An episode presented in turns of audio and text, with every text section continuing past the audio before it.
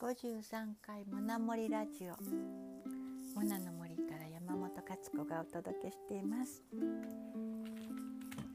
私のお家に新しい家族が来ました。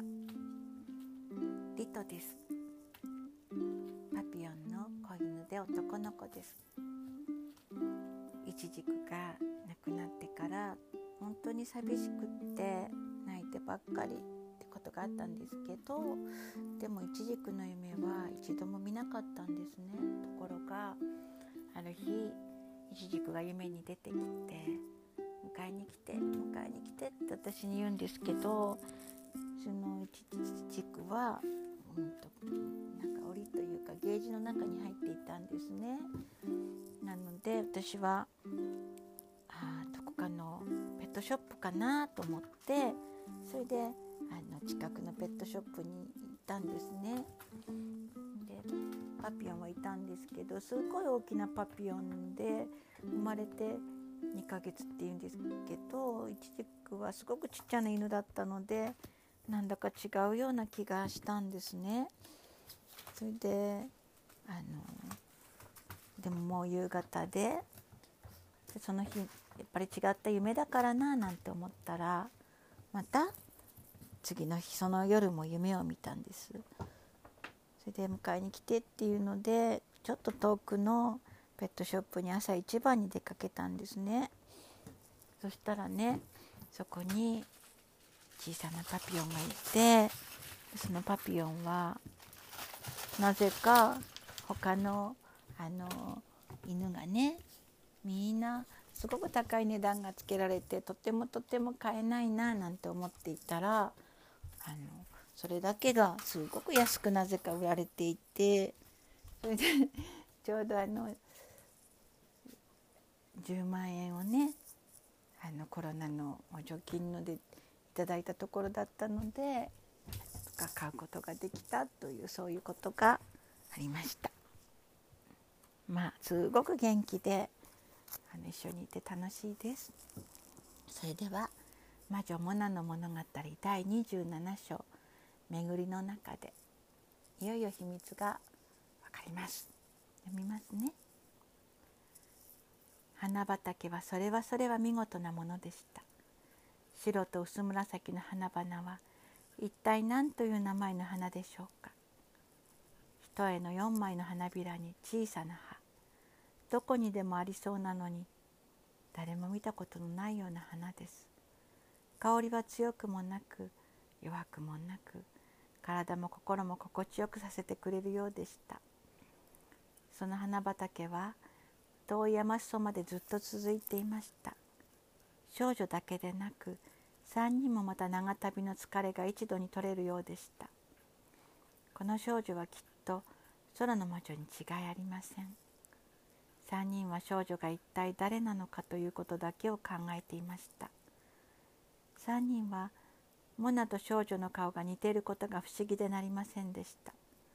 誰もそれを言わないけれど誰もがこの少女はあの人なのではないかと思っていてもしそうならどうしてこんなことが起きるのかということに頭を巡らせていたのでした。3人が見つめる中少女は体を回復させるに十分なほど眠りやがて目覚めました。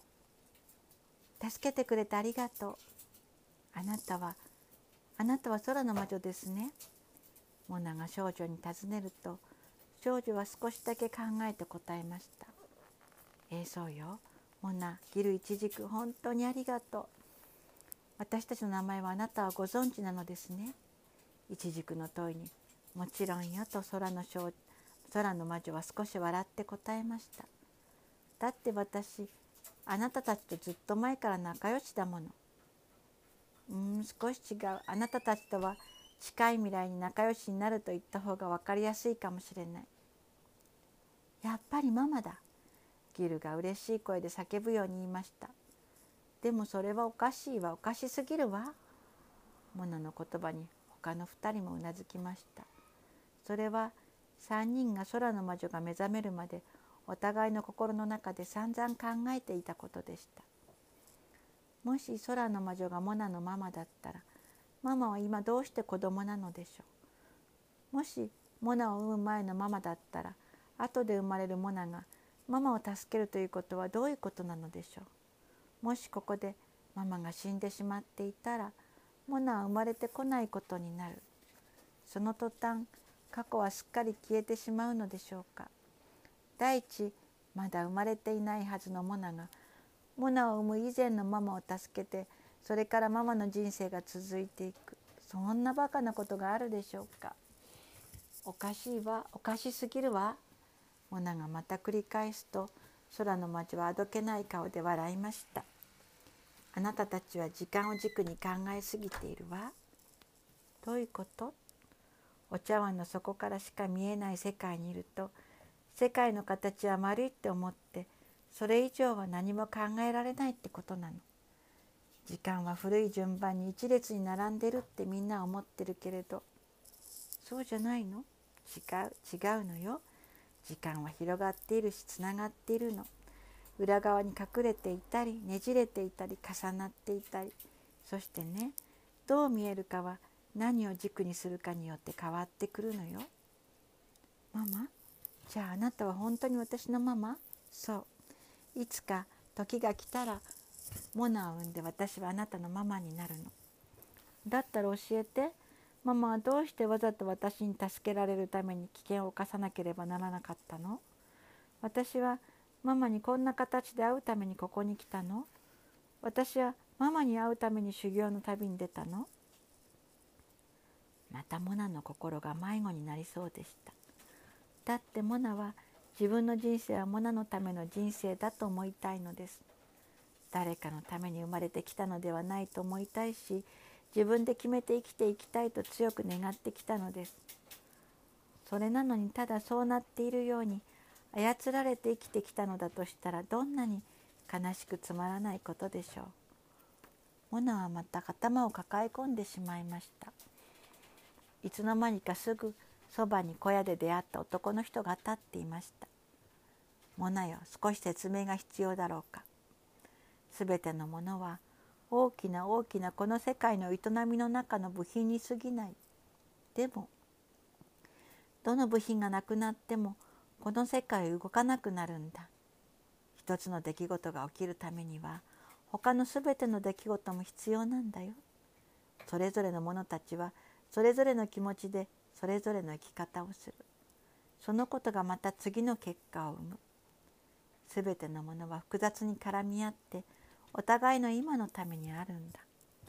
今のモナのために他のすべてのものが営まれてきたんだ。私のため？私のために世界中の人がいるの？そうだよ。過去の人も未来の人もすべての人が君のためにいるんだ。そしてギルのためとも言える。そしてイチジクのためにだ。あるいは私のために。あるいはそこに咲く小さな花のためにだ。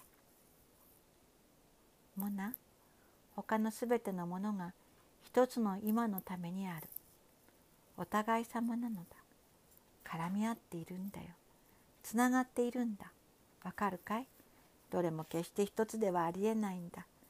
時間も空間もそんなものは遠に超えて全てのことがつながり絡み合ってる。